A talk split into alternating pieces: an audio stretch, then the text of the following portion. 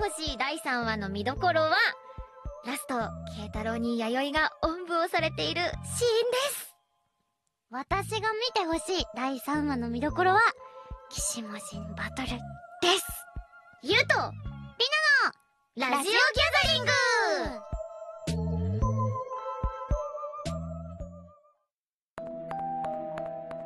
まずはアニメダークギャザリングについてご紹介します。霊媒体質の少年幻冬が慶太郎が家庭教師の仕事で不思議な瞳を持つ少女宝月弥生と出会うことから始まるオカルトホラーです。悪霊に連れ去られた母親を見つけるため慶太郎の引き寄せ体質を必要とする弥生と自分と大切な人の呪いを解くため霊媒体質に対処できる力をつけることを決意した慶太郎は協力関係を結ぶことになります原作は「ジャンプスクエア」で連載中、現在単行本の12巻が発売中ですはい。先ほどお聞きいただきましたでしょう。今週の見どころジングル。イエイイエイイエイい本当に、うん第3話で、うんようやく、なんだろう、二人というそか、うだねこのチームというか、うんまあ、弥生と英子とうん慶太郎のチームが、結束なんかそうされたって感じですねそうなのよ、ついにこっから始まるんじゃないのっていう感じになってると確かに思うんですけども。いですねやー、良きです良ね。きです良き。何が良きってやっぱ、弥生ちゃんが一人で、そうだねもう岸母人との戦いに、ねえ頑張ってたもんねね奮闘してたもんねそうまあでも弥生ちゃんなら賞賛があるんだろうということだったんですけどね、ちょっとこねうちょっと手こずってるうんうん感じで英子が慶太郎のとこにも駆けつけて慶太郎も最高駆けつけてということで、このねプレーがねいいそうよねわもかるチームプレーというかさそうしかも慶太郎めっちゃ体力作りしてるからそうだからこそできることだからね、あれうん見てて思ったけど階段を駆け上がって駆け下りるそかれはらそう通常できない絶対に私たちならできないできないできないねこけてバッドエンドそうだねなんか二人しても本当にもう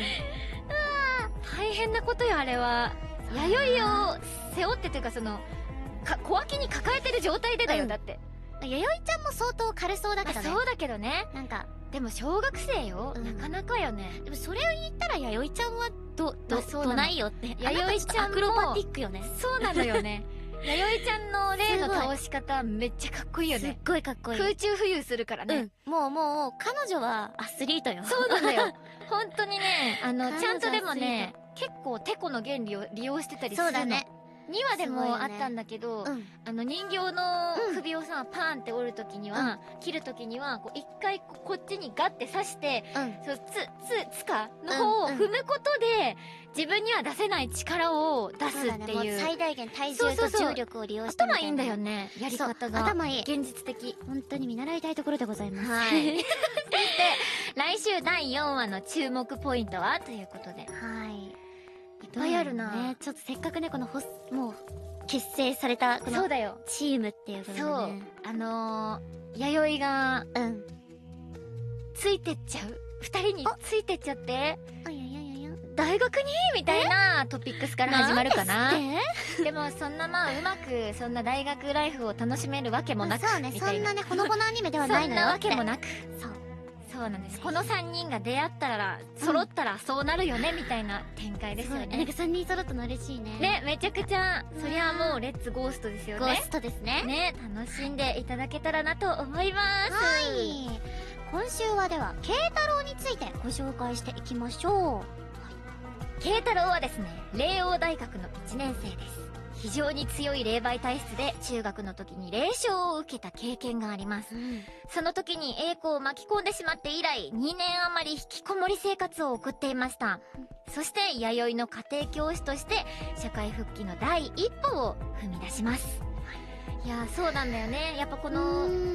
いろんな偶然がありつつ、ね弥生のもとに、しかもだって、栄子が、これいいんじゃないって、進めた家庭教師の仕事で、栄子の家に行ったら弥生ちゃんがいるっていう。もう全てのなんかそう歯車が合ね致した瞬間みたいなね本当に引き寄せいろんな意味で引き寄せられてるのか、引き込まれたのかわからないですけど出会うべくして出う会った2人みたいな感じですけどねえそして演じているのは島崎信長さんです、どうでしたアフレコの時の印象とかこれねずっとね一緒に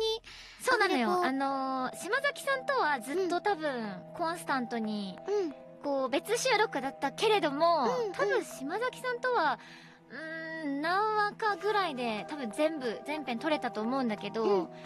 あのねその弥生ちゃんは、うんポツポツ喋るというかそうやだっぱね冷静沈着キャラですから、うん慶太郎と違って叫びませんから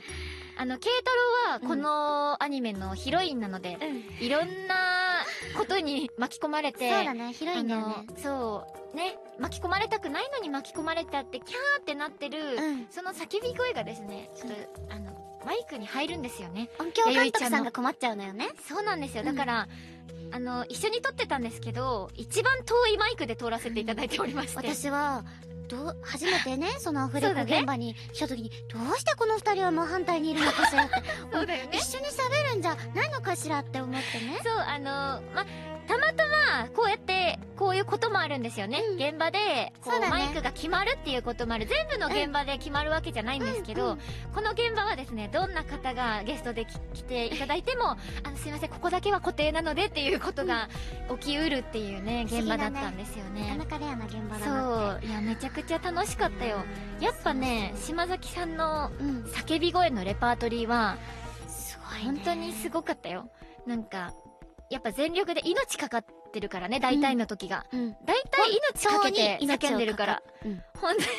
当にかかってるからそうねなのよそのやっぱこの魂の叫びというかな、うんそれはやっぱねあの引き迫どるんなに離れててもまあ鮮明に聞こえるよねマイクがちゃんとたとえそう離れ離れてててフもィルもこのそうそうそうそう、あのね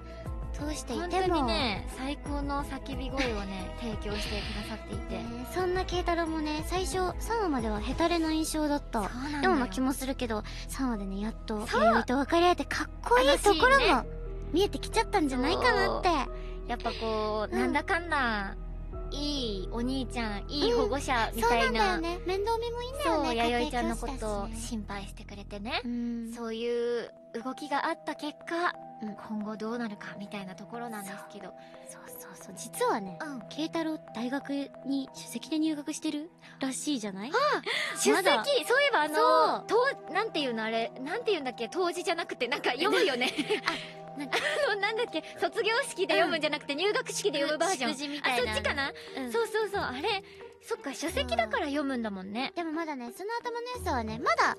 これから先に発揮されていくのかしらだね。なんて確かに今んとこまだね体を張って いる感じだからなんかまだ脳筋みたいいやきっとね今後戦う上で大事なね頭脳になってくるかなねだそうだねもね結構さ頭脳派多いよねそうだねなんわりか確しかにそんなイメ意ー外ジと弥生ちゃんと慶太郎は頭脳派なのかもしれないということでね A 子はどうなんでしょうってことでめっちゃ楽しみですね今はい週はね検討が慶太郎をご紹介しました来週は、ほおずき英子をご紹介したいと思います